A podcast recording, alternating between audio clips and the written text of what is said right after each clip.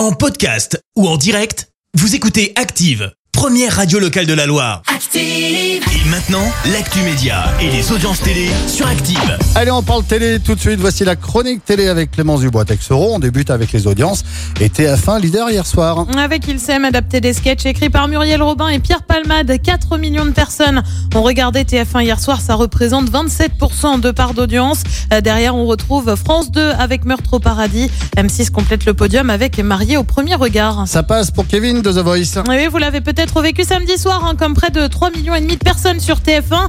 Le Ligérien qui vit à Rouen a donc passé les battles après avoir interprété un titre de Josh Groban. Il nous a livré son sentiment. Il y a un terme anglais qui s'appelle bittersweet. Euh, c'est euh, extrêmement reconnaissant.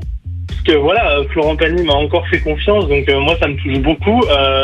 Personnellement, je savais que cette battle allait être très serrée et qu'il n'y allait pas avoir quelqu'un qui allait forcément être tout de suite meilleur que l'autre, etc. Puis il n'y a pas vraiment de qui est meilleur que l'autre.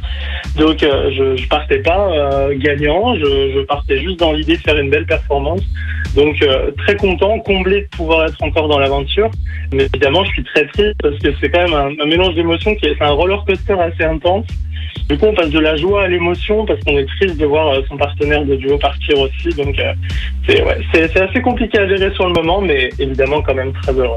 Et puis autre candidate qui s'est qualifiée samedi avec un petit moment de frayeur, Léna d'Andrézieux-Boutéon, qui a finalement été repêchée après un certain stress. un sentiment de soulagement déjà parce que j'ai failli euh, partir du coup mais j'ai été repêchée heureusement et, euh, et le fait d'être repêchée justement je, je suis encore plus déterminée pour euh, pour la suite et, et j'ai envie de, de tout donner Et Il repasse désormais samedi avec les Super Cross Battle. Et pour se qualifier, bah, ce n'est plus seulement au coach qu'il faut plaire, mais aussi au public. C'est ce samedi à partir de 21h10. Et le programme ce soir, alors c'est quoi? Et bah sur TF1, on vous le dit assez depuis le début de la Koh-Lanta. journée. C'est Colanta avec Jean-Charles.